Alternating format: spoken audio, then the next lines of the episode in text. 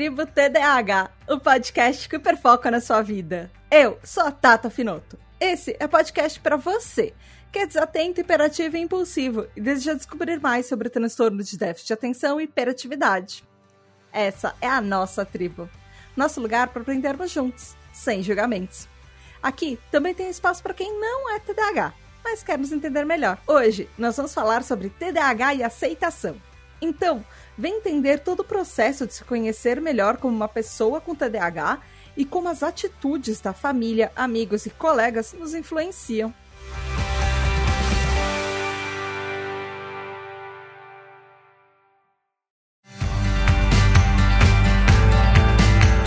Olá, tribo, tudo bem? Aqui é a Tata Finoto e mais um episódio, mais um mês da Tribo TDAH e mais episódios regulares. Dessa vez vão ser dois episódios de roda de conversa. Então, esse fim de mês que teve o Dia do TDAH ou o pseudo Dia do TDAH, como vocês já ouviram lá no episódio do TDAH Explica desse mês, vai ser como teoricamente é um mês especial, eu vou fazer episódios especiais, então eu trouxe TDAHs aqui para falarem comigo, mas antes da gente começar o episódio, eu tenho recadinhos bem rápidos. Primeiro é um recadinho bem triste. Eu queria dedicar esse episódio a uma TDAH Hyper, que é uma, que é uma apoiadora da tribo, que ela chegou a falecer nesse último mês, que é a Caroline Dantas. Ela, além de ser uma TDAH incrível, ela foi, assim, uma pessoa super especial para a comunidade de, de, desenvolvedores e programadores. E ela era uma mulher negra, uh, eh, TDAH, e ela tinha uma voz super ativa. E, assim, a gente teve muita sorte de ter conhecido a Carol. Uh, a Dantas era uma pessoa realmente muito incrível e ela vai realmente fazer muita falta. Então, eu queria dedicar esses episódios desse mês de roda de conversa a ela porque, assim, é o mínimo que a gente pode fazer. É... Ela vai fazer muita falta.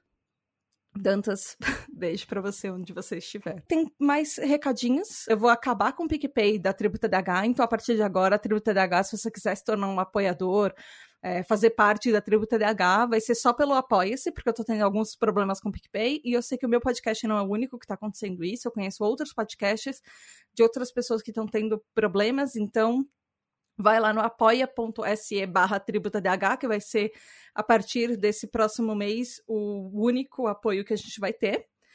E também algumas coisinhas interessantes. A gente fez a primeira live na Twitch da Tributa DH.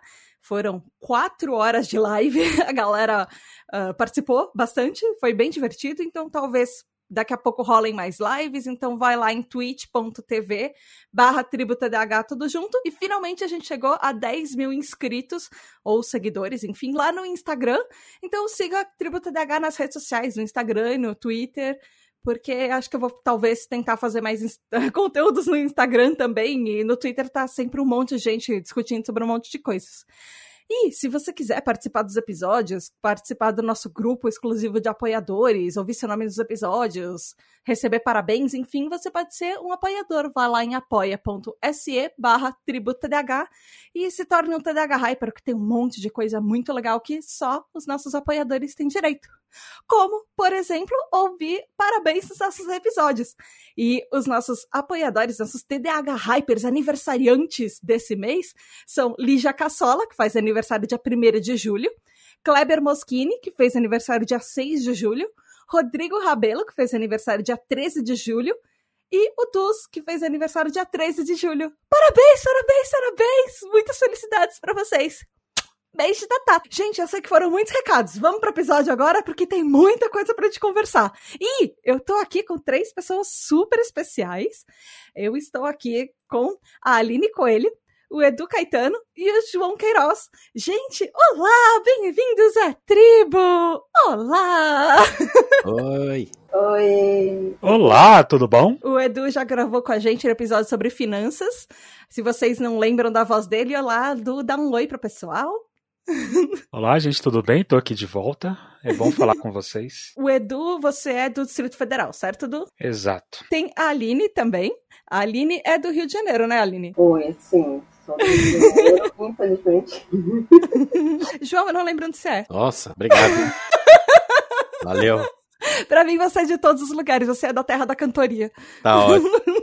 Eu sou de Londrina, Paraná, uma cidadezinha do norte do Paraná. E eu tô muito feliz de estar aqui, primeira vez. E vamos lá. Verdade, você não tinha gravado a tribo aqui antes. A Aline também Never. não. Só, só, só o Edu. É, é. Ah, o Edu Gente. tá em todas. O Edu tá sempre em todas. Ouvinte, se você não uh, sabe quem essas pessoas super especiais são, eles são nossos TDH Hypers, são nossos apoiadores, e você, é, você está perdendo conversas maravilhosas com eles nos nossos grupos, uh, dos nossos, no nosso grupo de TDH Hypers. Inclusive, João é uma das pessoas. João e Aline são pessoas maravilhosas que cantam a madrugada inteira e a gente faz karaokês TDHs lá no grupo. Então entrem para ouvir essas maravilhas. A gente canta e encanta, né, Aline? Isso. Ou não. Ou não, né? Ou a gente canta e espanta. Espanta. Gente, como- vamos assim, o episódio é sobre aceitação, não é um assunto muito fácil. Ah, e eu queria saber assim, porque é um processo, toda aceitação, todo esse entendimento, até você se entender TDAH, você receber o diagnóstico, ou talvez você começar a desconfiar antes do diagnóstico, é um processo. Eu queria saber assim, como que foi esse processo para vocês? Como é que vocês se entenderam uma pessoa TDAH? Como vocês desconf... vocês desconfiaram antes? Vocês desconfiavam ou de repente tiveram o diagnóstico que foi uma surpresa? Como é que foi isso para vocês? Aline, eu vou começar com você. Eu, assim, eu nasci em 73, né? Façam as contas aí. E quando eu era criança, é, não tinha, né? Não se falava sobre TDAH. Não tinha, o máximo que tinha de, de diagnóstico era o que se chamava. Ai, meu Deus. ah, não era nem hiperativo, não, a disritmia, enfim. É, e e era, era uma coisa que. Isso foi antes do DDA, do distúrbio de déficit de atenção? Antes, antes, anos 80, assim, eu lembro que tinha um menino né, na, na minha escola que a, a, minha mãe falava, ah, esse garoto só pode ter digitmia, porque ele era o capeta, assim, ele empurrava todo mundo, ele não parava quieto. E, é, e era uma coisa que se acreditava que só meninos, né, só... é, inclusive também não se falava sobre, né, sobre transexualidade, então, né, eram só é, meninos cis, né, que, que eram né, que eram diagnosticados com isso e mesmo assim era uma coisa, né, é, não era uma coisa clara. É, mas assim, eu sempre fui é, muito, muito assim, é, perdidinha no meu mundo, no meu mundo interno. Eu sou, eu sou TDAH, mas o meu H é, é, é interno, né? A minha hiperatividade, ela não é externa, ela é dentro da minha cabeça, né? Tem um, né, um, um bichinho pulando dentro da minha cabeça. E, é, além disso, eu sempre fui muito dispersiva, assim, a minha mãe, eu lembro muito, assim, da minha mãe falando isso, ah, a Aline é muito dispersiva, assim, né, aquela dificuldade eterna de, de arrumar as coisas, arrumar quarto, enfim. Só que como eu, como eu era, é, eu não, não tinha, né, porque tem- tem um, um preconceito, né, também que, que se associa TDAH a notas baixas, e eu não tinha isso, eu era boa aluna e tal, enfim.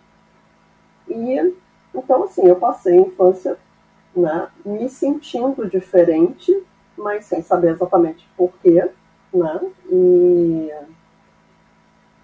enfim, né? E aí mais pra frente na vida, é, eu já adulta, eu, eu lembro de ter lido a primeira vez que eu li sobre TDAH, um texto que eu nem lembro de onde, assim, um texto que estava rolando na internet, e, e aí eu pensei assim, caramba, isso é a descrição da minha vida, né? E na época, isso foi mais ou menos por 2010, assim, eu conversei com um ex-amigo meu, que era psiquiatra, mas assim, é, é, ele não. Na, é, ele era amigo, ele não era, né, não era meu. Não foi uma consulta, foi Não, informal. não foi uma consulta, foi uma, uma conversa com ele. Eu falei, cara, isso aí sou eu. Né? É, o que você acha disso e tal? E ele me demoveu disso. Ele falou, não, não, inclusive ele, curiosamente, ele é, ele é era, não sei, é, espero que ainda seja uma pessoa, é, ele é TDAH. Só que ele hum. falou, não, é, você não tem isso não, porque todo mundo que, que tem depressão acha que tem TDAH. Ele falou isso pra mim. Aí eu fiquei assim, né? Bom, então tá, né? Então, aí deixei isso meio de lado. Só que eu fiquei com essa pulga atrás da orelha, né? Desde então. Uh, aí só mais pra frente, há uns dois anos, talvez, é, que eu conversei com, aí sim, o meu psiquiatra, né, que eu já fazia tratamento né, com, contra a depressão e ansiedade e tal, a gente vai né, tendo as comorbidadezinhas e sempre lidei né, a vida inteira com ansiedade e períodos de depressão. É, eu comentei com ele por causa de de dificuldade que eu estava tendo no trabalho, de concentração e tal, eu comentei com ele que eu suspeitava que eu pudesse ter alguma coisa do, é, espectro autista. Até porque eu estava, algumas amigas que, que estavam, que, que, são, né, que, que tem, chamava de Asperger, né, que agora parece que nem estão chamando mais, é, elas tinham né, é, comentado e postado coisas né, sobre isso no, no Facebook na época. E aí eu fiquei curiosa, falei, olha, tenho alguns traços disso aí que eu me, me identifico. Aí eu fui conversar com ele, falei, olha, eu acho que eu posso ter, o que, que você acha? Aí ele foi batata, assim, foi na lata, assim, não, você não tem não, mas você com certeza tem TDAH. Aí eu fiquei assim, ué. E, e assim, por coincidência, é, esse psiquiatra ele é especializado em TDAH e eu nem sabia.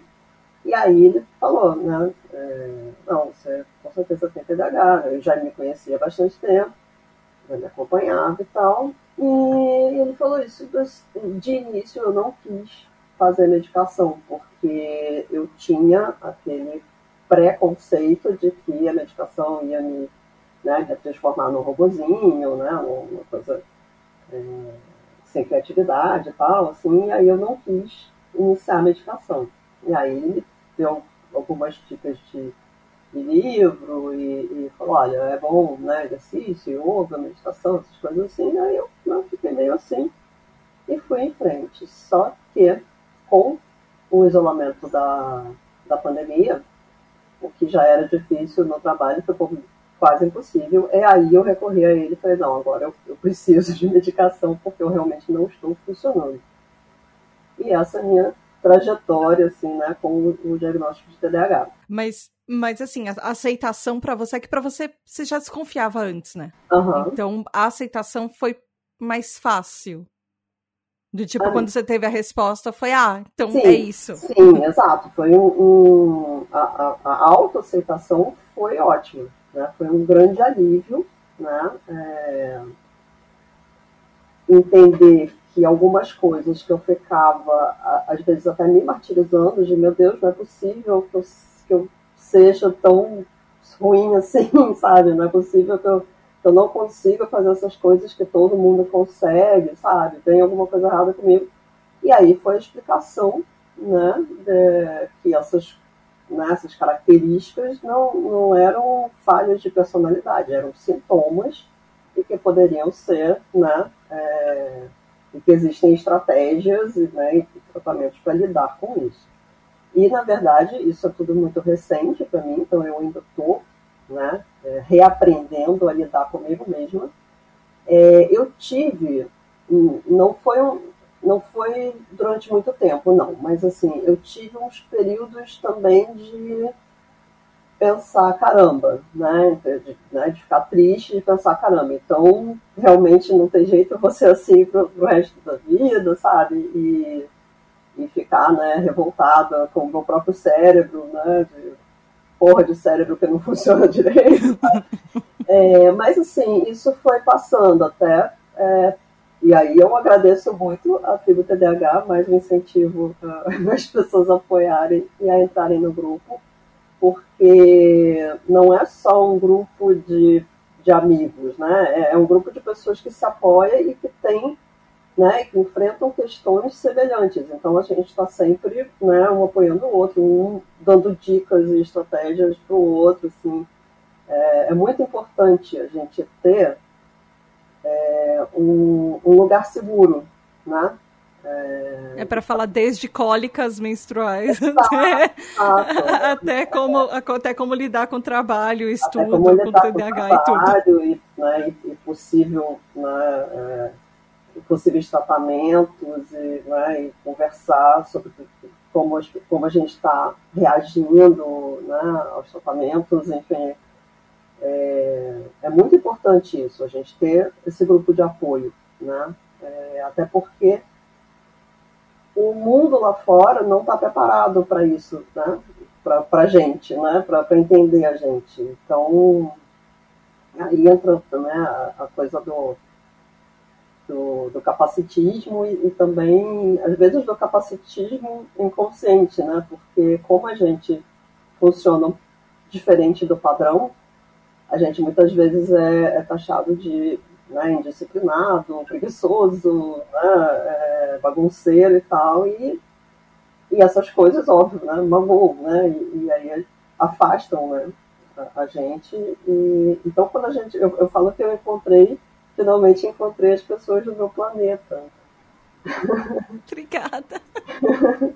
então, assim, é muito importante, né, esse pertencimento. É uma coisa muito, enfim, é fundamental, né, para gente pra gente existir no mundo. João, e com você, como é que foi? Tipo, o seu processo de ente se entender como uma pessoa TDAH. Você já suspeitava antes, você não suspeitava antes? Foi assim, do tipo, parabéns, você é TDAH, e você fica, eu sou o quê?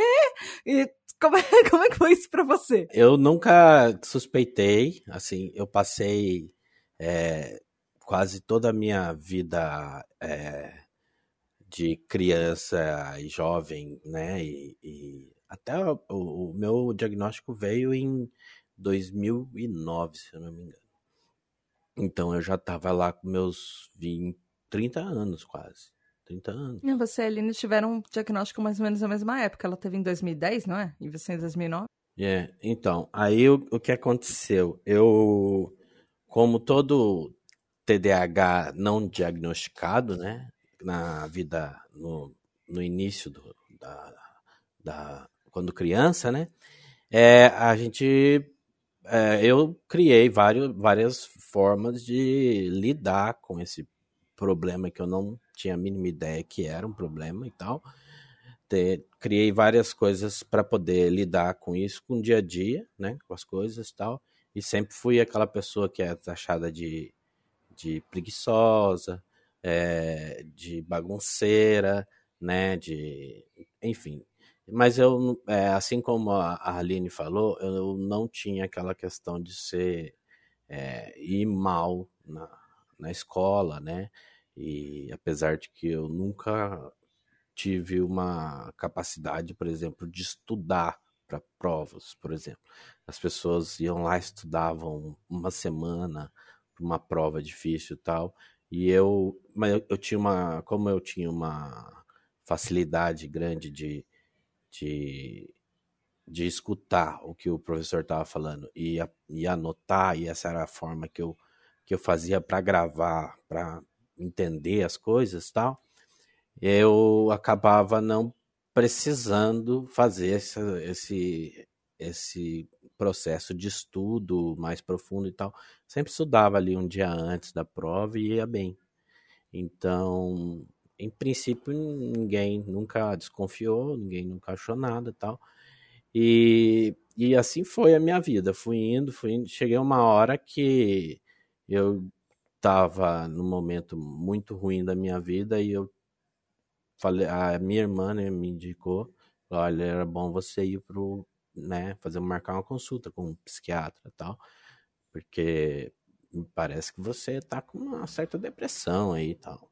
Aí eu fui, é, graças a Deus, eu consegui é, acertar o psiquiatra de primeira. Meu, meu, meu psiquiatra que até hoje tá me, me, me, que me trata até hoje, desde, desde 2008. E, e assim, eu cheguei lá com um diagnóstico de depressão.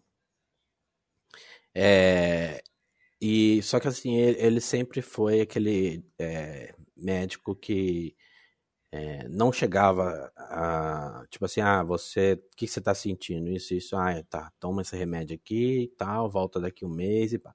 Não, ele sempre é, fazia uma espécie, quase que uma espécie de terapia, sabe? Ele ia perguntando as coisas, por que que ah, o que que eu fazia, como eu fazia as coisas, e foi voltando assim, como eu era como na infância, na adolescência e tal. E, eu, e assim foi, tipo, uns seis meses, né, tratando aquela depressão. Já estava muito melhor, já, né, é, da depressão já estava muito melhor.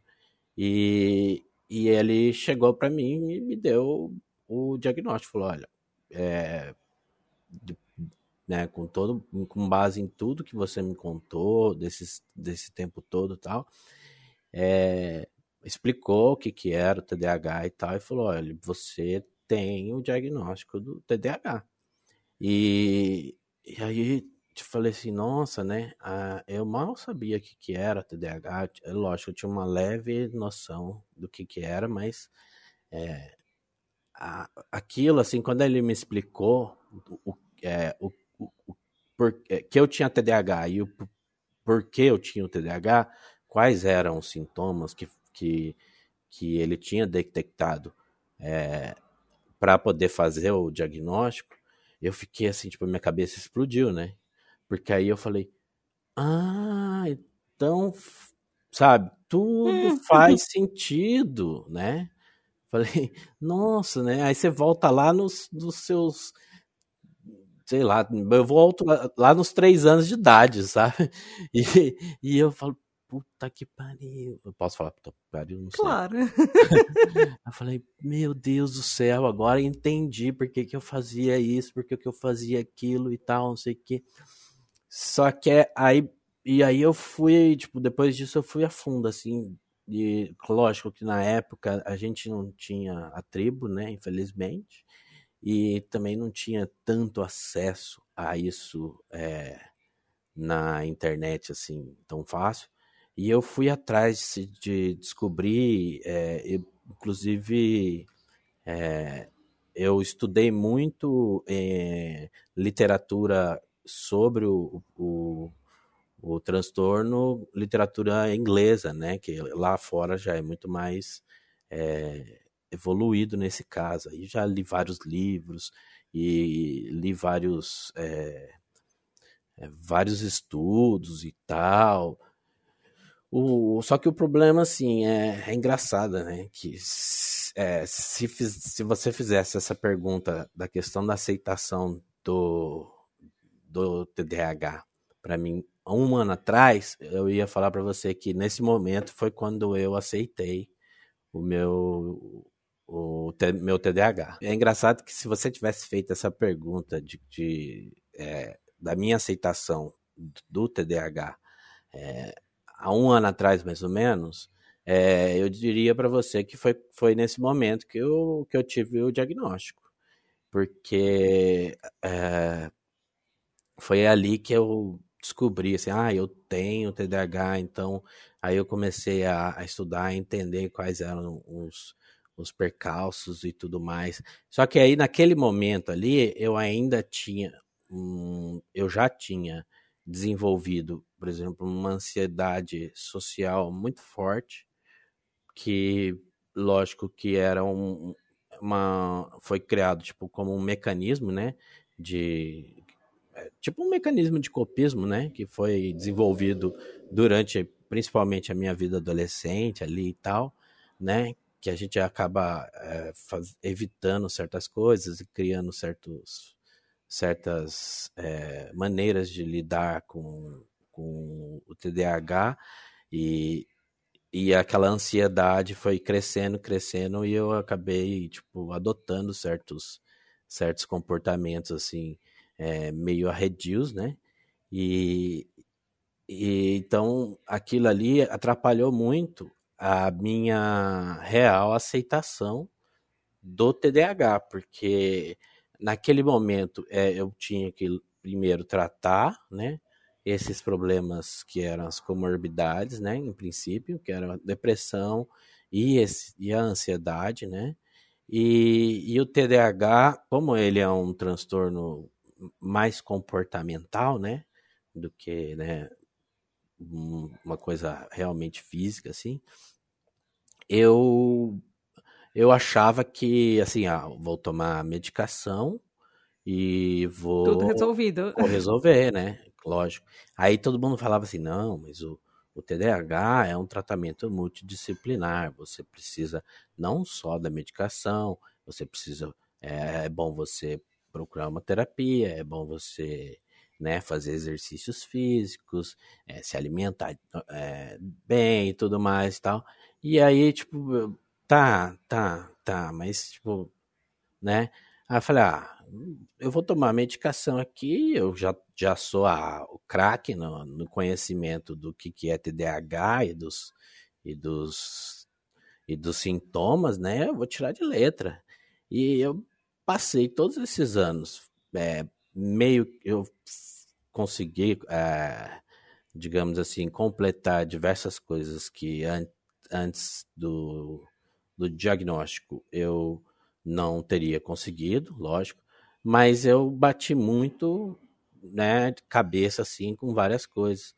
E até chegar a um ponto que eu realmente aceitei a minha condição, né? Que eu aí que eu, eu realmente, porque naquela época, na verdade, eu aceitei o diagnóstico de TDAH mas eu hum. nunca tinha hum. aceitado, me aceitado como uma pessoa com TDAH, eu, é, que eu teria que trabalhar isto, né, de forma é, mais completa, assim, sabe? Então, faz muito pouco tempo que eu aceitei isso, que eu me aceitei, no caso, né? E fui atrás de, de, de inclusive, é, uma das dos pontos que fizeram, né, que, que foram que fizeram parte desse, dessa desse conhecimento pessoal assim da aceitação foi entrar na tribo, né, conhecer a tribo e entrar no, no, no Hypers e, e, a partir dali, é, eu comecei a fazer terapia, e a partir dali minha vida vem mudando, assim, é, absurdamente. Eu fico feliz de estar tá, tá ajudando vocês, de verdade, assim, de coração. Mas é, é, é o que você falou, sabe? É tipo. Uh, eu acho que se eu fizer essa pergunta para vocês hoje, daqui a um ano, daqui a três anos, daqui a cinco anos, talvez a resposta mude, porque é um processo você Exatamente. É, é o que você falou, uma coisa que você quando você descobre o diagnóstico e para você se entender é, é diferente. É porque por exemplo, sei lá, daqui a um ano talvez a gente esteja entendendo o nosso TDAH de uma outra maneira e se entendendo como TDAH de uma outra forma. Porque oh, é uma coisa que a gente sempre vai ser, mas é aquele negócio de a gente vai mudando como pessoa, a gente vai evoluindo, enfim, e a sociedade vai mudando também. Então, a gente vai se adaptando, talvez, sei lá. É, eu vejo, às vezes eu vejo, assim, é, algumas pessoas que, que entram no grupo, assim, por exemplo, lá no Hypers, que elas entram, tipo, olha, eu sou TDAH, eu fui diagnosticado e tudo mais, e beleza, e, e, e aí você a, a, começa a perceber pelas mensagens assim que às vezes a pessoa está procurando alguma forma de se livrar daquilo ou tipo de tentar a, sabe se entender melhor o que que é isso o que, é, significa para a vida ou, ou então quem, tentar ou achar alguma forma ah. de que de, de tirar isso dela sabe que, por exemplo, ah, o TDAH é só uma condição. Então, pode ser, não é, não é, não necessita ser permanente, entendeu? As pessoas, às vezes, elas aceitam o TDAH como um, um diagnóstico, mas elas não entendem que, que ela vai viver com aquilo para sempre. Então, ela vai ter, os, vai ter os problemas dela, ela vai ter que trabalhar esses problemas. E às vezes as pessoas querem achar uma solução para esses problemas, é, simplesmente, tipo, é, é, digamos assim, cortando aquele TDAH, como se for, tivesse hum. uma pílula que você tivesse uma cura, né? E não é, é. isso. Edu, e você? Porque você não, você não é a única pessoa da sua família com TDAH também, né? No seu núcleo familiar mais próximo. todo mundo aqui tem TDAH. não, também não é assim. Eu ia já perguntar, nossa, sua, sua esposa já foi diagnosticada também? não, mas eu tenho, ela tem alguns traços. É, eu descobri, Tato, TDAH com a, a doutora, não lembro o nome dela, lá no Jô Soares. Acho que foi em 2008. E quando ela deu aquela entrevista lá no Jô Soares, ela estava ah, falando... Ah, doutora Ana Beatriz Barbosa isso, Silva. A, a Ana Beatriz. Aí ela estava falando, mas por que, que ela está falando de mim ali no Jô Soares, né? E, mas só que na época era muito difícil ter informação e ficou por isso mesmo. Eu não tinha muito acesso a, a médicos, a tratamentos psiquiátricos, psicólogos, e ficou por isso, mas ficou aquela pulguinha assim, eu falei, nossa, isso parece comigo. E eu até comentei com meu irmão na época, um dos meus irmãos, ó, tá falando da gente ali. Aí ele concordou, mas ficou por isso e vida foi seguindo. Que eu, sim, eu tive sempre muitos prejuízos, mas só que eu consegui desenvolver estratégias de uma forma muito fácil de assim, eu falo fácil em relação aos colegas, a galera da, da tribo que eu vejo, eu consegui desenvolver minhas estratégias de sobrevivência mais rápido do que a maioria das pessoas que eu vejo. Então, me gerava prejuízos, mas só que também me gerava muitos bônus, e eu gosto muito dos bônus de CTDH. Mas ficou por isso. Não, não, assim, eu já estava acostumado, aquilo já era eu naquele momento e eu não busquei tratamento. Até que uns três anos atrás, meu filho estava com muita dificuldade na, na escola, ah, em matemática. Só que até então ele era um dos melhores, até o ano anterior ele era um dos melhores em matemática. Ele tinha muita facilidade em matemática. Eu lembro quando ele estava na segunda série, a escola ficava trocando os alunos ali de turma alguns dias para eles conhecerem outras turmas. Ele foi parar numa turma dois anos na frente dele. Ele chegou em casa todo empolgado, falando: Nossa, papai, é tal, ele estava estudando matemática, é tão fácil.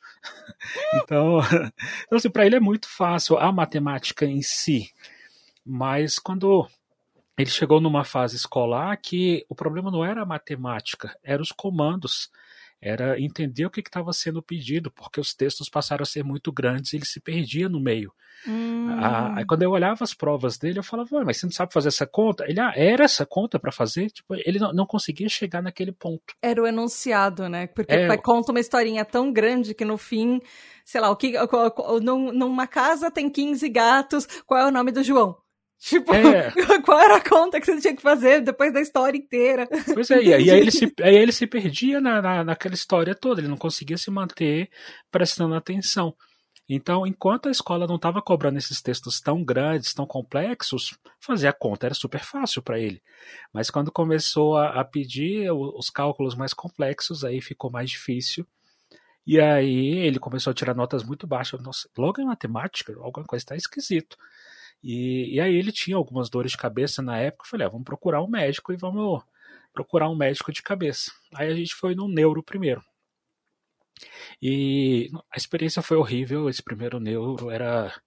Cara, a gente saiu de lá fugido. Quando a gente saiu da consulta, ele olhou para mim e falou: A gente falou junto, a gente não volta aqui. Porque foi uma, foi uma experiência muito ruim. Ah, esse médico. E ele é bem famoso aqui por Brasília. Eu não sei porquê, se não faz jus. Ah, aí, com aquilo, eu falei: nossa, eu não vou ficar submetendo meu filho a vários médicos, né? Ah, eu vou procurar um médico e quando eu achar um médico que eu acho que é bom, aí eu levo ele.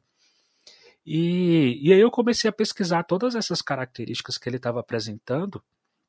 E tudo eu estava pensando, nossa, eu estou pesquisando meu filho ou estou me pesquisando? E aí eu cheguei no, no TDAH no meio dessas minhas pesquisas.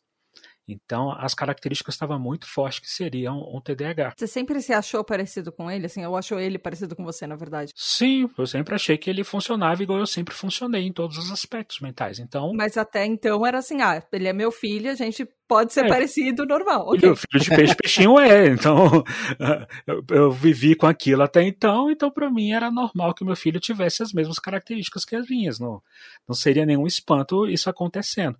Só que para mim era só uma característica, não, não chegava a ser um transtorno. E, e aí quando eu não, eu não tive esse mesmo problema que ele teve na escola, porque o meu hiperfoco era leitura, sempre foi leitura. Então, é, é, não, esse tipo de problema de ler e se perder no meio do texto, sim, eu me perco às vezes no meio do texto, mas eu consigo interpretar muito fácil, porque eu sempre li muito. Só que ele, como não teve o mesmo hiperfoco que eu, ele teve esse problema escolar. E aí, nessas pesquisas, eu falei, uai, estão falando é de mim, não estão falando do meu filho nesse livro, mas estão falando de nós dois ao mesmo tempo. E aí, procurando um médico, encontrei um médico que aceitava consultar tanto adulto quanto criança, né? Isso era um problema também. Ah, apesar dele não ser criança, adolescente, mas a maioria dos psiquiatras não queriam atender é, jovens. Aí eu achei um que atendia os dois.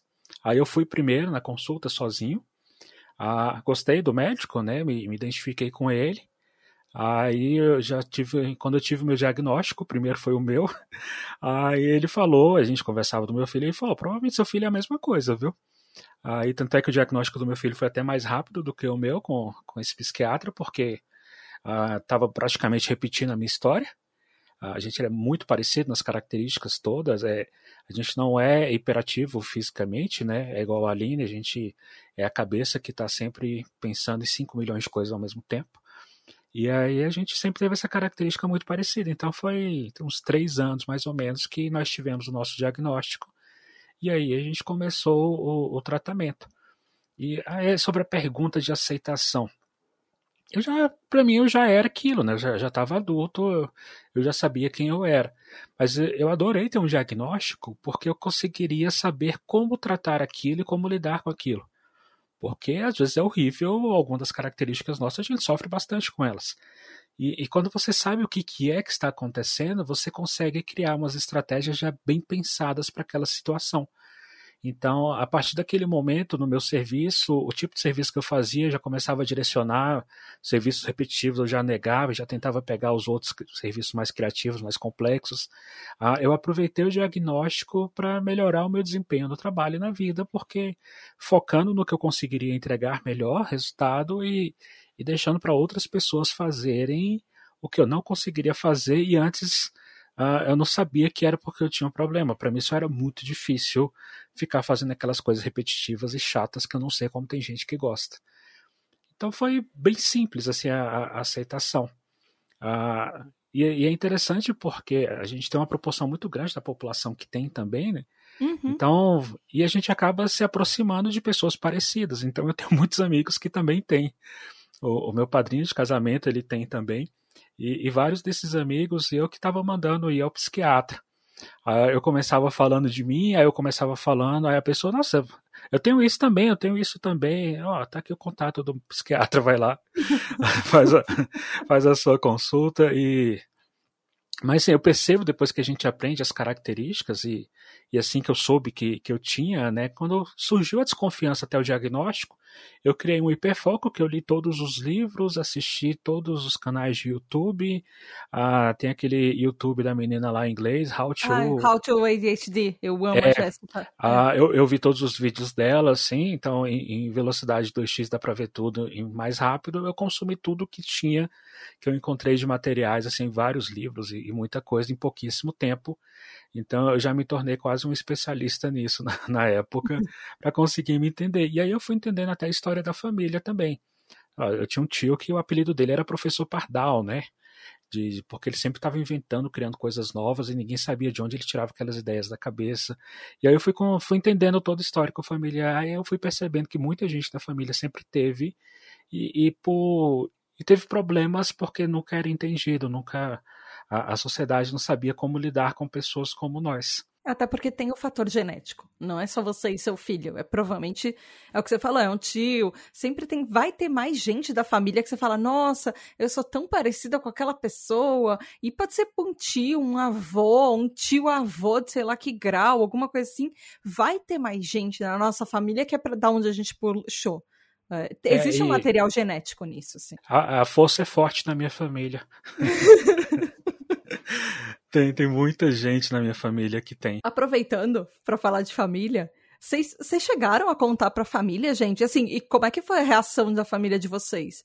porque eu sei, e num, num episódio sobre relacionamentos e amizades, uh, nos, naqueles três episódios, eu achei algumas pesquisas que eram até bem tristes, falando que a própria família, ela é uma das, assim, uma das primeiras que rejeita o nosso TDAH. É um dos primeiros lugares onde a gente não vai encontrar essa aceitação, porque a, a própria família, às vezes, é uma maneira de tentar é, proteger a gente, eles vão achar que é uma besteira, é uma característica, é uma fase, é uma coisa que passa, e, e às vezes eles não dão apoio. O, o acho que teve um pouco disso. Na verdade, o filho do Edu teve bastante sorte de ter um pai TDAH diagnosticado, porque vai entender o que ele tá passando, mas assim, eu vou, vou aproveitar já puxar você, Edu. assim, como é que é o resto da sua família? Sua família, você chegou a contar, não contou? A família aceitou? Assim, é, aceitar, mas não, não entender. É, é, eles não conseguem entender o, o que, que isso é de verdade, né? A sua esposa entende, ela aceita. Ah, entende mais ou menos, né? Então tem hora que, que ela ainda acha que, que eu funciono igual ela funciona. Então, na, nas tarefas domésticas, na, naquele nosso dia a dia, tem hora ali que ela ainda acha que minha cabeça vai funcionar exatamente igual a cabeça dela funciona, e não é, mas devagarzinho tá aceitando cada vez mais. Mas assim, a, parte dos pais tal, é tipo uma diferença já não, não morava com ele, já, já era, já tinha uma vida toda minha, então não, não gerou muito impacto. O, o, meu irmão, que eu tenho certeza que tem, ah, ele ficou empolgado quando eu fui contar para ele, fui explicar porque ele falou, cara, somos nós dois isso. É engraçado, somos três irmãos homens, né? Então dormíamos os três no mesmo quarto durante muitos anos. Eu e esse, a gente passava a noite conversando, a gente não conseguia dormir, é uma coisa que eu tenho de não conseguir dormir cedo, então a gente virava noite conversando de quatro, cinco assuntos simultaneamente, parece a tribo. O outro ficava pé da vida, porque ele não conseguia acompanhar o que a gente estava conversando, ele queria dormir. Então, assim, é, é um, um neurotípico que, que sofria com a nossa presença juntos. Então, a gente combinava muito, eu e, e esse outro que tem também, porque a gente conseguia pensar na mesma velocidade, o mesmo tipo de pensamento, então a gente fazia muitas pegadinhas com colegas, com amigos, e a gente se entendia e, e fazia uma conexão muito forte, porque o nosso fluxo de pensamento sempre era muito parecido. E, e a gente se divertia muito nisso na, na infância toda, até o começo da, da adolescência a gente se divertia muito. Então ele ficou empolgado com sobre o diagnóstico porque a me entender era se entender também, né? E, e o diagnóstico. Acabou que eu acho que ele ainda não foi, ah, tá procrastinando para ir ao psiquiatra já tem alguns anos. Por que não? pois é. Ah, e, e porque não gera tanto impacto na vida dele. Então, assim, é, ah, ele, ele acabou como eu também criando as suas estratégias. Mas família, assim, tipo, tios, primos, tios avós, essa a galera mais longe, não, para você não, não importou, assim, falar para ele? Não, a gente não tem tanto contato com, com esses parentes uh, mais próximos, né? O, o, meu pai, ele, eu não tenho primos por parte de pai, então meu pai só tem uma irmã e, e ela não teve filhos, então nós somos toda a, a descendência dos meus avós desse lado. E, e do lado do, da minha mãe, acabou que a gente não tem muito contato, a gente foi perdendo, vida adulta, né? A gente tinha muito quando era mais, mais moleque, então é muito difícil da gente se ver. A gente se vê mais em alguma festa, alguma comemoração. Aí acaba que a gente nem tem tempo de conversar desse tipo de coisa. A gente está mais botando alguns assuntos em dia e, e dançando e cantando junto. João, e você? Inclusive, João levantou a mãozinha para falar, só fala, João. Não, eu, eu, só queria dizer que, bom, primeiro eu queria dizer que o, o Edu é, Tipo, é legal você achar que, tipo, o... quando você começou a ler sobre o... as coisas que seu filho estava passando e você viu que era igual, isso é bom. Porque se fosse diferente, aí ia ser estranho, né? Imagina você falar, ué, meu filho não tem nada a ver comigo, será que ele é meu? não, mas a, essa questão mas de. Mas aí ele podia ter puxado a mãe. É, também, né? Enfim. Não, é, é que eu, eu, queria pontuar só essa questão de, do, do, do que o Edu falou, de, de aprender a lidar com isso e, e falar para as pessoas e, e, tipo, as pessoas se sentirem é, do mesmo jeito e você acabar encontrando vários outros TDAHs e, e aí ele já fazendo as propagandas dos, dos psiquiatras, né? É, para mim, assim, foi foi bem diferente, sabe? Porque é, na minha família, especificamente, assim, nunca teve uma, uma aceitação, assim, é, digamos assim, perfeita, sabe? Tipo, ah, eu falei assim, ah, não, eu tenho TDAH tal. Ah, beleza, tal. Só que ninguém, tipo, até o, a, eu acabei comprando aquele livro da, da Ana Beatriz, né? Momentos Inquietas, e dei de presente para minha mãe. Falei, ó, oh, mãe, toma, lê para você entender, né? O que, que é o TDAH. Ela leu tudo. Aí ela até falou assim, nossa, tem umas coisas que parece que combinam comigo também e tal. Mas assim, tipo, passa, entra num ouvido e sai pelo outro, sabe? Às vezes você explica e para eles não faz sentido, porque é muito. É, como o, o, a, o TDAH foi relegado há muito tempo, todo mundo, tipo, mesmo que tinha TDAH, vivia da forma que conseguia e tal. E, e aí eles não entendem que como uma pessoa, tipo, ah, essas coisas diferentes aí agora que estão aparecendo. Não, não é que está aparecendo agora, é que a gente está entendendo isso agora. Mas, é, ah, mas eu, eu sempre tive isso também e nunca, né, nunca aconteceu nada tal, não sei o quê. É, pois é, mas não é a mesma coisa, né? E, e, e às vezes, assim, a, as pessoas, tipo, as, elas perguntam assim, tá, mas o que que é? Como é que é que você se sente e tal? E, aí, e é tão difícil você explicar, é uma coisa muito complicada de você é, explicar o que, que é ser TDAH, né? É, esse tem um ponto muito ponto muito importante assim que, que às vezes você não consegue passar a real imagem do que, que é ser TDAH, porque ser TDAH é uma tarefa diária, desde quando você acorda até a hora que você vai dormir ou não, né? No caso, de repente você nem dorme. Uhum. E, e as pessoas, elas ficam, aham, aham. Aí às vezes eu, nossa, eu fico pé da vida quando alguém fala assim, ah, eu acho que eu tenho um pouco disso também, não sei o quê. Não, você não tem um pouco disso. Você pode ter uma procrastinaçãozinha, porque é uma coisa normal, mas você não tem TDAH porque o TDAH não uhum. é assim uma coisinha legal, você também, sabe? É, é não é uma coisa que você só... tem um dia no dia seguinte ela passa. É, tipo, o pessoal acha que assim, ai, ai eu acho que eu tenho, eu tenho um pouco disso também, porque às vezes eu esqueço de fazer uma coisa ou outra tal. Não é isso. Não é só esquecer de fazer uma coisa ou outra. É às vezes evitar de você é, evitar de fazer uma coisa importante às vezes que vai te causar uma agonia enorme é, você procrastinar uma coisa mesmo sabendo que aquilo é, é muito importante você fazer e você não consegue começar a fazer aquilo porque o seu cérebro está lutando contra aquilo sabe? E não é assim uma coisinha tão simples não é uma coisa é, tão fácil de, de lidar, assim. É, queria eu ter essa, é, é, um TDAH tão perfeito é, como o do Edu, assim, que, tipo, ele conseguiu, né, quando ele descobriu, ele já conseguiu transformar, criar tarefas e tal, e meu problema é exatamente esse, assim, tipo, é, eu sei, aí eu falo assim, não, então eu tenho que criar maneiras, né, de lidar, comportamental. Então vou ter que criar maneiras de como lidar. E aí eu emperro nisso, porque como que eu vou criar isso? E aí eu fico pensando em diversas formas de criar, e às vezes eu boicoto aquelas, aquelas formas que eu criei, né? E assim vai, né? E então é. E, e, e na minha família não, não, já é tipo assim, todo mundo sabe que eu tenho, todo mundo. É, eu já expliquei para todo mundo.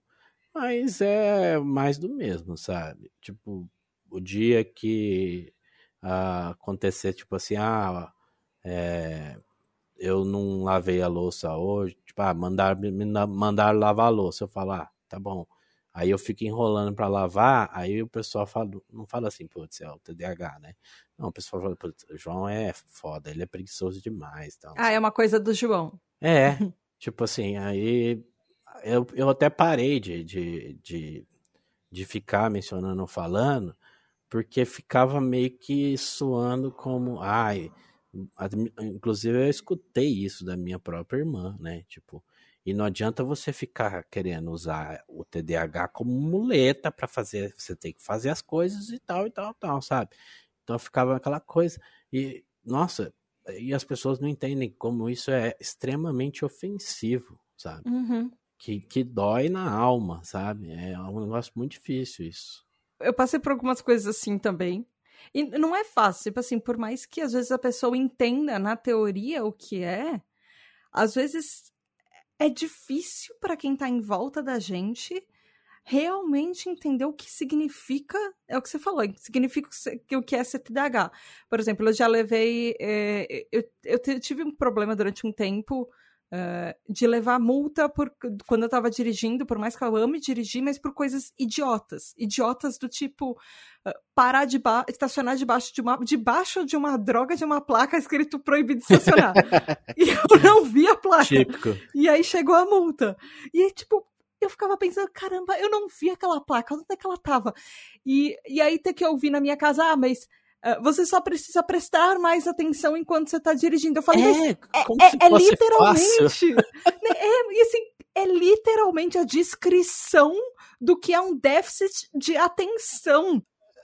Dá vontade de, de virar aquele, aqueles memezinhos, dos, aqueles GIF do, do Telegram, sabe? Quando a pessoa fala, você só precisa prestar um pouco mais de atenção. Exato. Aí você coloca aquele GIF da pessoa assim, tipo, olhando pra outra assim, com aquela cara de querendo matar, né? Na minha, na minha casa eu tenho um negócio de eu sou sensível demais e eu sempre fui. Só que as, as pessoas na minha casa não funcionam desse jeito. Na, na casa, assim, na, na minha família, tipo, minha mãe, meu irmão, enfim. E, e eles acham que eu sou sensível demais, que você não pode falar coisas para mim porque eu vou ficar chateada. Mas eu funciono de uma maneira diferente deles. A gente teve uma discussão recentemente sobre isso, porque, ah, eu sou sensível demais, não pode falar nada. Mas não, é o jeito que eles falam que. E, e às vezes as pessoas não entendem que são as pequenas coisas, as coisas que mais afetam a gente, e por uma coisa, às vezes, muito idiota. Tipo, poderia ser evitada. por mais que às vezes eles entendam, eles aceitem, mas tem sempre alguma pequena coisa que às vezes é aquele ponto que você fala, poxa, sabe? Podia ter sido mais fácil. Aqui em casa o termo, é, o termo usado é tipo, ah, o João ele é, ele é muito. ele se dói muito fácil. Ah. Hum, sabe? Uhum, é uhum, a mesma uhum, coisa. Eu entendo. Aline, como é que foi com você? Você, você contou para sua família, sua família sabe? Como é que é a relação sua, da sua família sobre isso? É, então, a minha família, é... ela no momento já não existe mais. É... Era, uma, era muito pequenininha. Eu sou filha única de filhos únicos. Então, assim, né, é uma família muito pequena.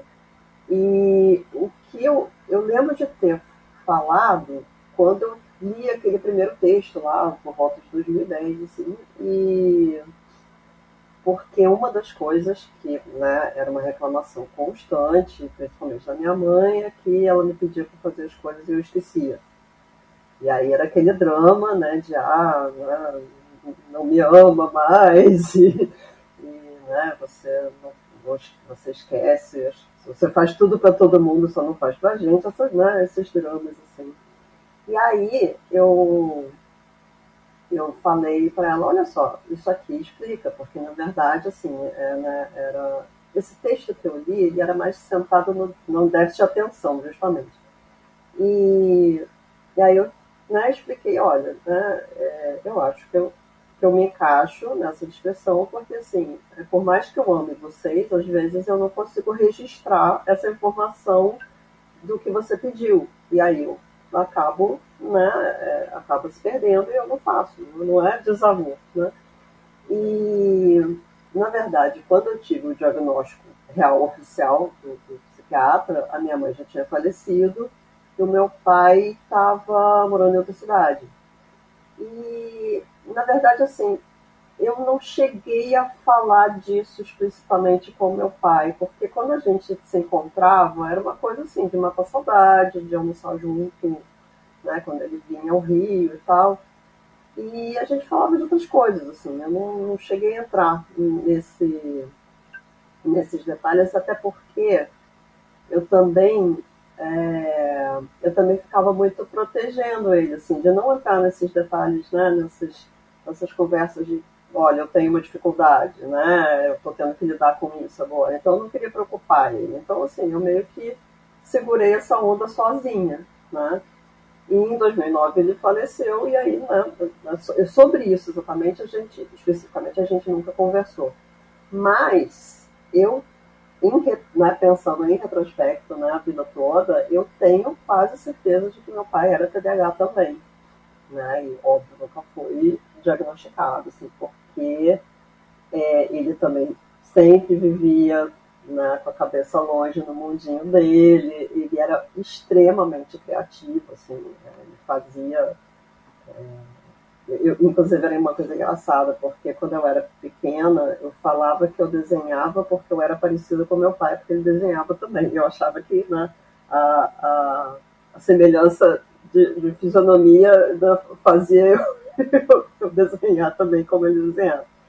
E, e assim, mas ele, ele sempre, ele nunca ficou parado na vida. Assim, ele é, estava sempre inventando alguma coisa. Ele fez filmes de animação com Super 8, ele fazia as maquetes, ele fez um, um filme quadro a quadro com uma maquete de Nova York de papelão que, que, que né, ele ia fazendo, né, tinha tinha o porto, tinha um naviozinho, tinha muita coisa, assim. Que incrível. É, depois ele fez um, um, um culto junto com um amigo dele, que chamava Sideral, que era, era inspirado pelo 2001, a Odisseia no Espaço. Então tinha, assim, ele, ele armou na casa dos meus avós, né, onde era o quarto dele antigo, ele armou um estúdio, ele, ele fez uma traquitana para ficar girando com com uma. Era um negócio enorme, assim, com, com uma cartolina preta cheia de furinhos, com a luz por trás poder ser né, o, o, o espaço com as estrelas e tal. Ele fez todas as naves, assim, era um negócio. Assim, Nossa, que massa! É, é sensacional, assim. Então, assim, ele, e, né, e, e o, o trabalho formal dele era de advogado, uma coisa super careta, assim. Mas ele dava vazão à criatividade dele nesses projetos paralelos. Assim, ele nunca parou, ele sempre fez coisas incríveis. Assim. Então, é, ao, e ao mesmo tempo ele era muito distraído. Minha mãe, que reclamava de mim que eu era muito dispersa, ela reclamava do meu pai que ele era muito distraído. Então, né, assim, coitada da minha mãe, ficava neurotípica que ficava né, tendo que lidar com esses dois TDAHs figuras dentro de casa, né? É, mas assim, o que eu o que eu vejo, né, é, o que eu entendo de aceitação que eu tive em casa, mesmo pré-diagnóstico, eu nunca, meus pais nunca é, forçaram a barra para eu fazer alguma coisa careta também, sabe? Eu sempre desenhei, eles sempre me, me incentivaram a seguir né, com, com trabalho artístico, alguma coisa assim, então eles nunca né, fizeram essa, né, essa, essa coisa de tentar me enquadrar em, em, numa coisa, na, numa, muitas aspas, normalidade. Né? É, claro, né, de vez em quando tinha aquelas, aquelas coisas, aquelas questões de casa, né? De, ah, ele não arruma as coisas, ah, ele me dispersa, né? Tinha esses dramas assim, mas é, não eu sempre fui muito apoiada né, nesse sentido na minha família. E assim, a família estendida, né, os primos, eu só tenho primos de a partir de segundo grau, assim, então eu nunca tive muito contato com eles. Então, na verdade, eu, não, eu... Era, não era próximo o suficiente para valer alguma coisa. É, e, e, e, hoje em dia, nem contato eu tenho, porque quem fazia essa ponte era muito a minha mãe, ela, ela era o, né, o, o o polo assim, de, né, de informações da, da, família, e isso se perdeu totalmente, assim, eu nunca fui muito atrás, então, porque, na real, assim, acho que eu mesma é, me mantinha afastada dessas pessoas que não eram aspas, do meu planeta, sabe? Que eram uhum. normais demais, assim. Uhum. Eu achava as pessoas chatas e eu não interagia muito, não me interessava muito em interagir, né? Então, é isso, assim. Então, assim, a parte da família, embora não tenha, né, na família próxima, né, era né, meus pais e a minha avó, que já tinha morrido antes.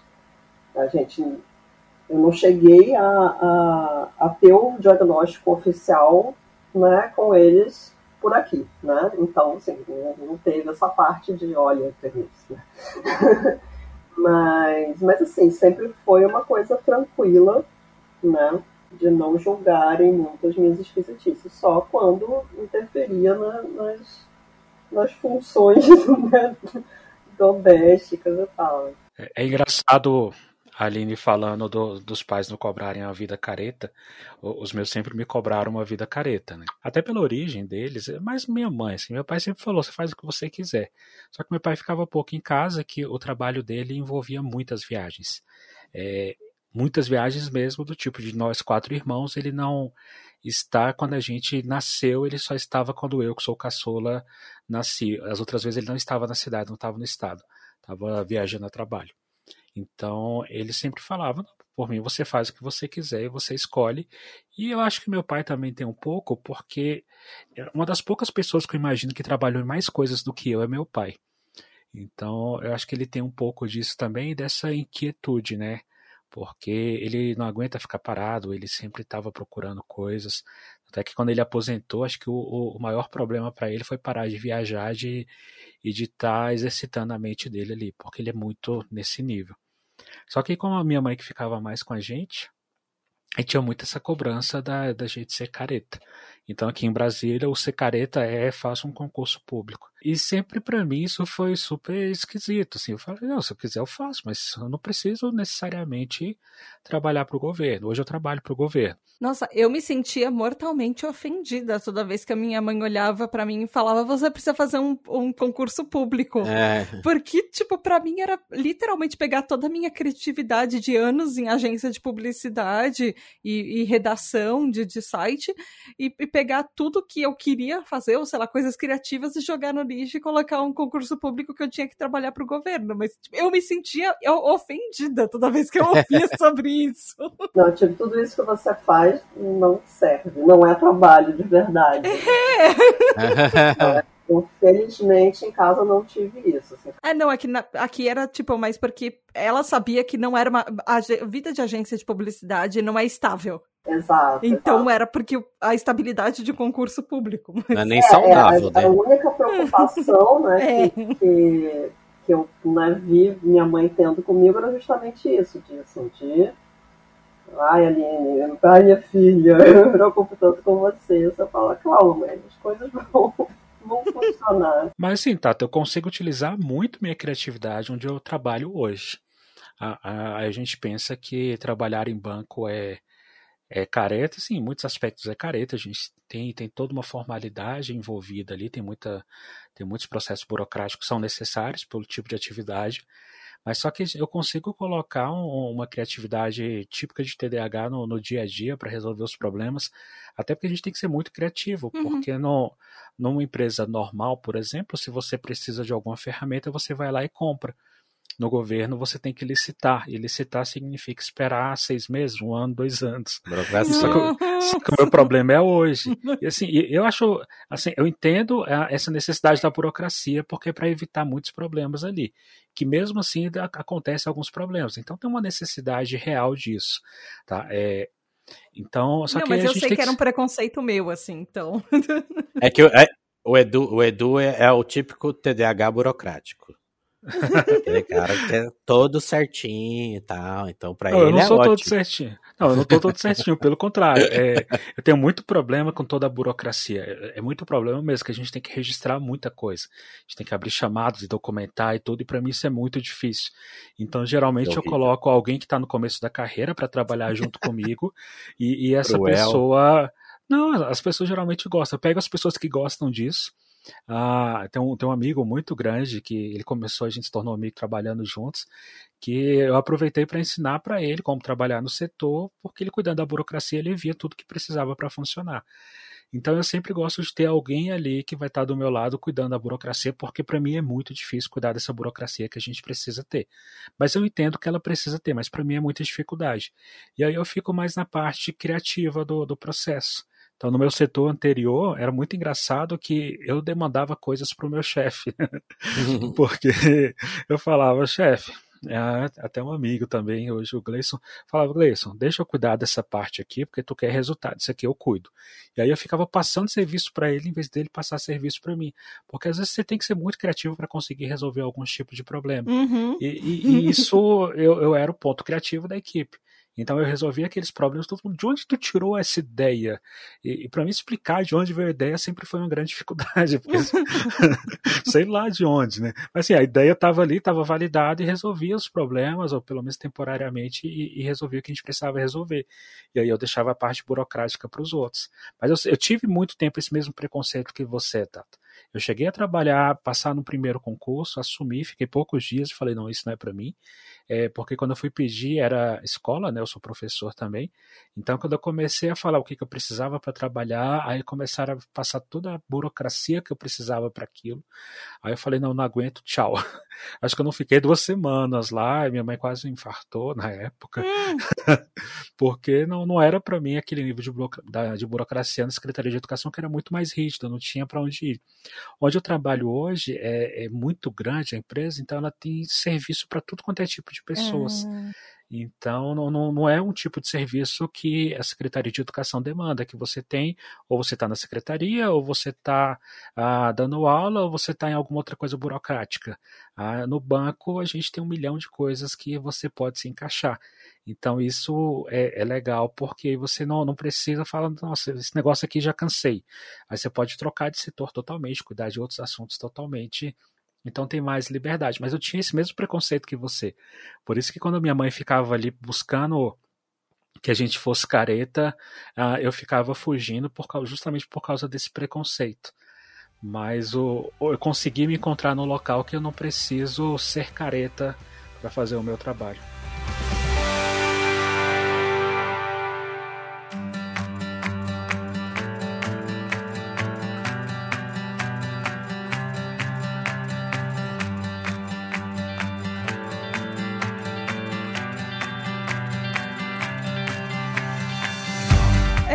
Por hoje. Ah, eu queria muito, muito, muito agradecer vocês. E de verdade, assim, Uh, eu conversar com vocês sempre é maravilhoso, mas esse episódio, eu acho que além de, de episódio de aceitação, talvez a gente tenha mostrado um pouquinho o que, que é a nossa comunidade TDAH, sei lá, tipo, o que acontece, o que, que rola nos TDAH Hypers para todo mundo, porque é basicamente isso.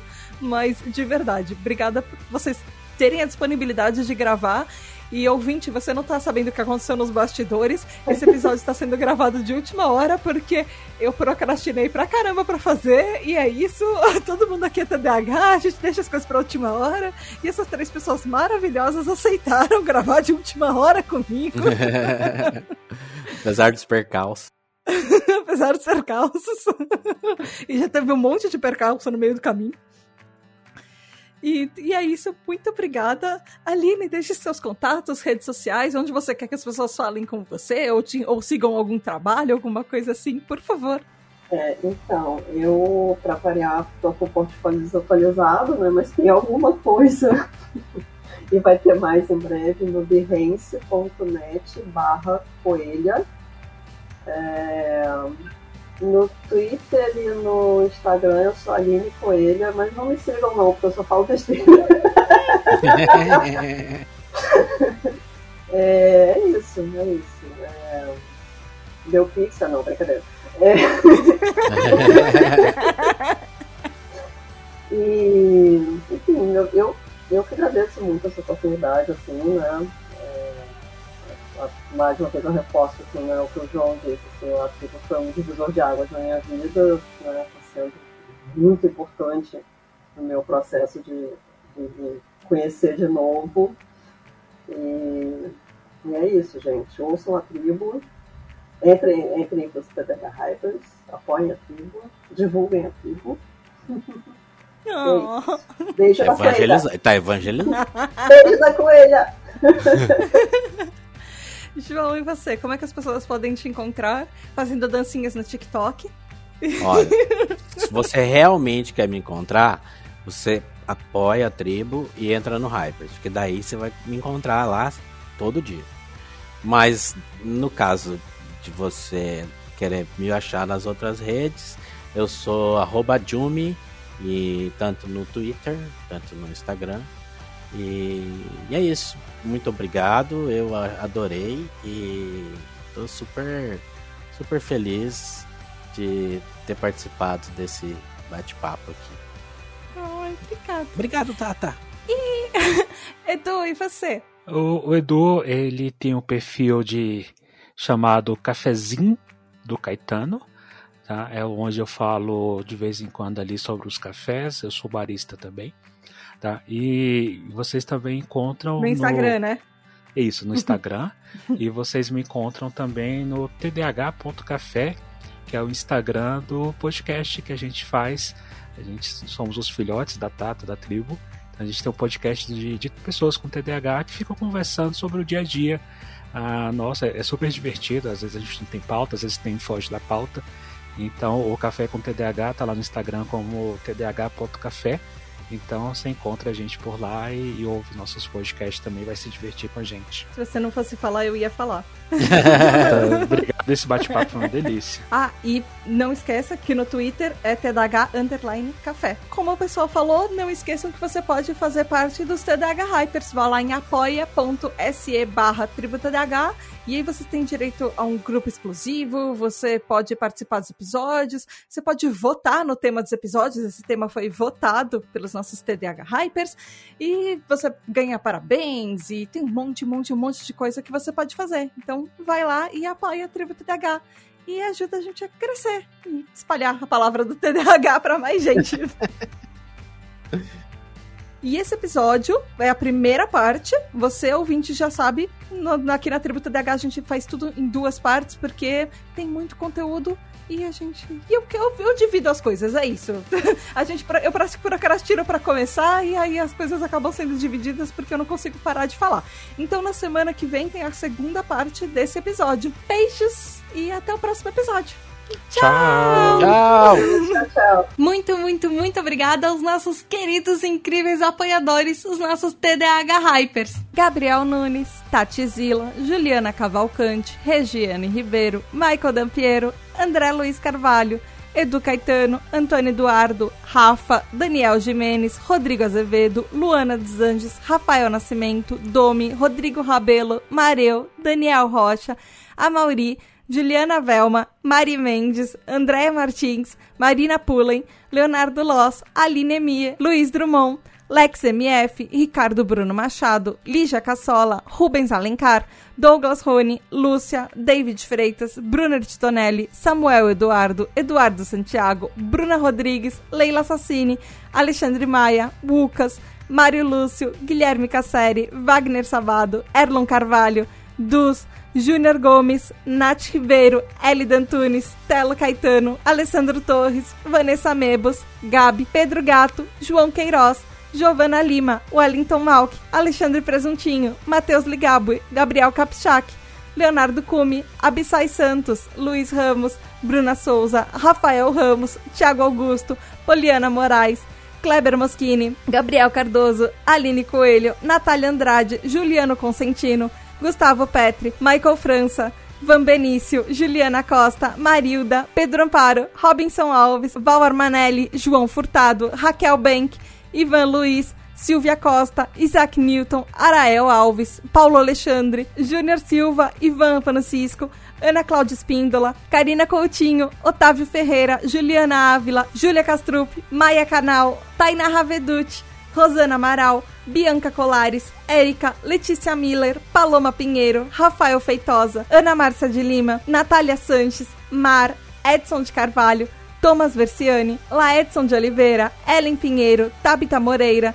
Cleiton Sasaki, Ananda Krishna, Diego Quinto, Ana Carolina, Carol Machado, Paulo Nascimento, Vitória, Sara Fernandes, Grace Fernandes.